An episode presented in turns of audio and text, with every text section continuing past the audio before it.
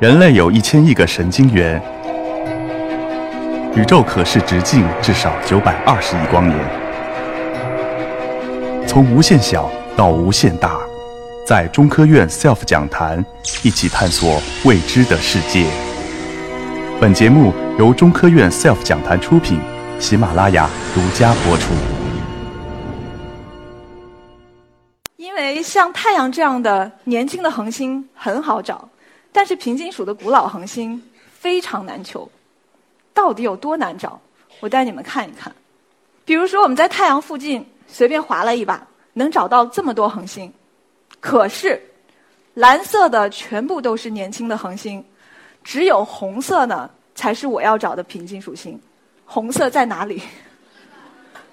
这个有有一些观众可以直接去当望远镜了。对，他们在这里。我第一次知道的时候，也是我第一次切身的体会到什么叫做整个人都不好了。不过呢，我也还算走运，我遇到了一个很得力的助手。我们国家自己设计并且建造的郭守敬望远镜啊，它是一个不折不扣的观星能手，它只要眨一下眼睛就能拍下三千多颗恒星的光谱，所以他花了五年的时间。获得了超过九百万条恒星光谱，我当然呢也趁机大捞了一把。就是基于这一次平金属星横财啊，我得到了我的第一个平金属星惊喜。我发现了一颗极其古老的超级平金属星，这颗星的年龄差不多有一百三十亿岁，老的几乎和宇宙不相上下，而且在当时的恒星界。它的年老程度已经排进了世界前二十。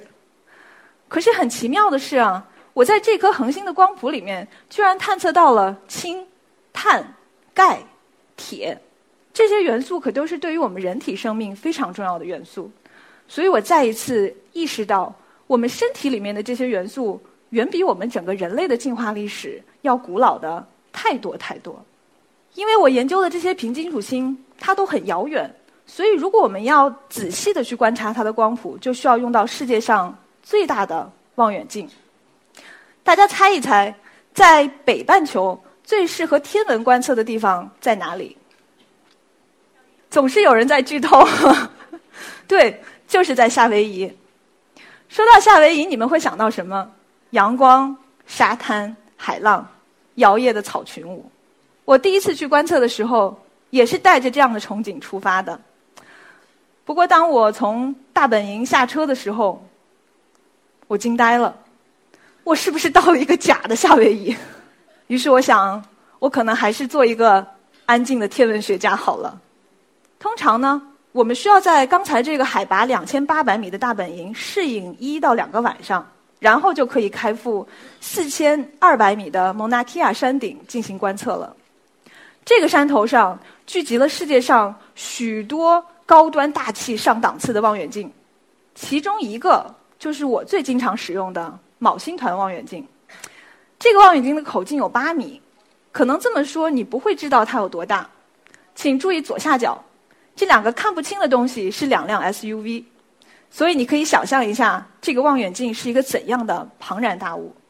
我们进行观测的时候呢，通常会从当天的下午五点一直到第二天早上的七点。都在这个叫做观测室的地方待着。我们是在这里控制望远镜，挑选我们要观测哪颗星，并且检查我们得到的观测数据。不要看这个房间似乎不怎么豪华，它的价格可是高到令你惊讶，八万美元一晚。我第一次去的时候也觉得特别新奇，这么贵的地方我得好好转一转。可是我发现我在房间里溜达的时候，这个观测助手老看我。我当时很纳闷儿，我说我吃完晚饭的时候好像擦过嘴了呀，可是后来我一问才知道呀，头一天晚上有一个美国小伙子，他也是第一次来观测，他很兴奋，在这个海拔四千二百米的观测室里，他有一次突然很使劲的起立，结果导致他后半夜的观测都是躺着完成的，也就是在这里，我遇到了我的第二个。平金属星惊喜。有一次观测，我们碰到第二天的天气不是特别好，看不见任何的星星，所以我们只能停止工作，开始聊天儿。我们从宇宙起源一直聊到了美国总统，到了凌晨三点钟，我感觉到有点要尬聊的迹象。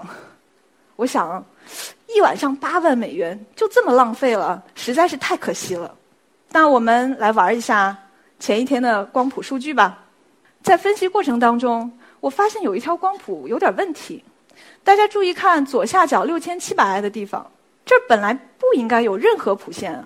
我们进行了反复的排查，最后证明这不是数据的错误，而是一条真实存在的非常强的锂吸收线。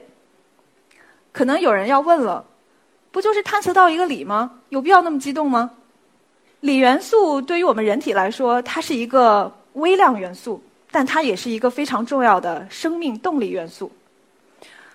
它呢是唯一一种产生于宇宙大爆炸的金属元素。虽然说我们的恒星内部其实可以合成锂，但是恒星合成的锂寿命非常的短，几乎不能够存留多久。所以说，现在你们手机里供能的锂，和因为摇不上号买的新能源汽车电池里的锂，甚至是地球上最大锂矿的锂，全部都来自于大爆炸的最初三分钟。对于恒星而言，锂元素也是一个微量元素。所以，通常我们在光谱当中只能看见很弱的锂吸收线，或者是根本看不到。而经典的理论和以往的观测数据也告诉我们说，平金属星里面的锂含量尤其极低。所以，这才解释了为什么我在平金属星光谱里看到这么强的锂吸收线会如此意外了。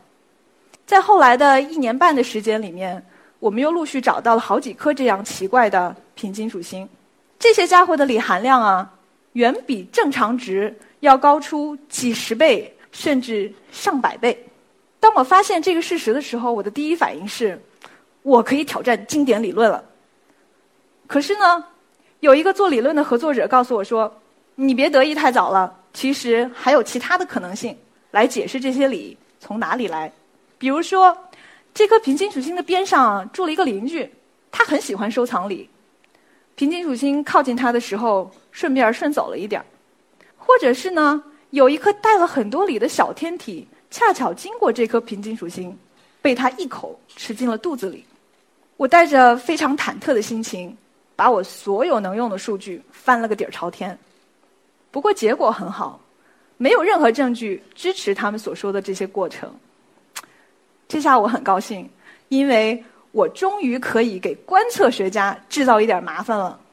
很快，我们的发现被 Science News 报道了，为此我还高兴了好几天。我以前总是开玩笑说，这些平金属星啊，都是一些忧郁的小星星，因为他们所缺乏的锂元素，不仅可以造电池，还是一种抑制抑郁症和缓解情绪的主要的药物成分。现在这些平金属星突然得到了这么大一笔锂，他们心情会好多了吗？我不知道，但是我能确定的有一点是，这一下理论学家该郁闷一阵子了。我和平金属星相伴呢，已经有十年了。最开始的时候，我给自己定了一个小目标，我说我处理一两百颗恒星就可以了吧。但是十年下来，我处理了近千万颗恒星的数据。